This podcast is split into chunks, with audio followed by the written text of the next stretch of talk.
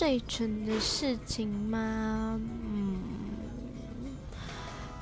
其实也没有到很蠢，但是就是还蛮热血的。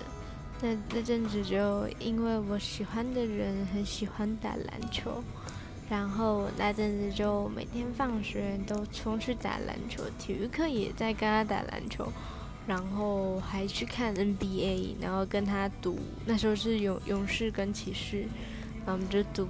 我赌勇士会赢，然后骑士他还赌骑士会赢，然后每赢一场就要请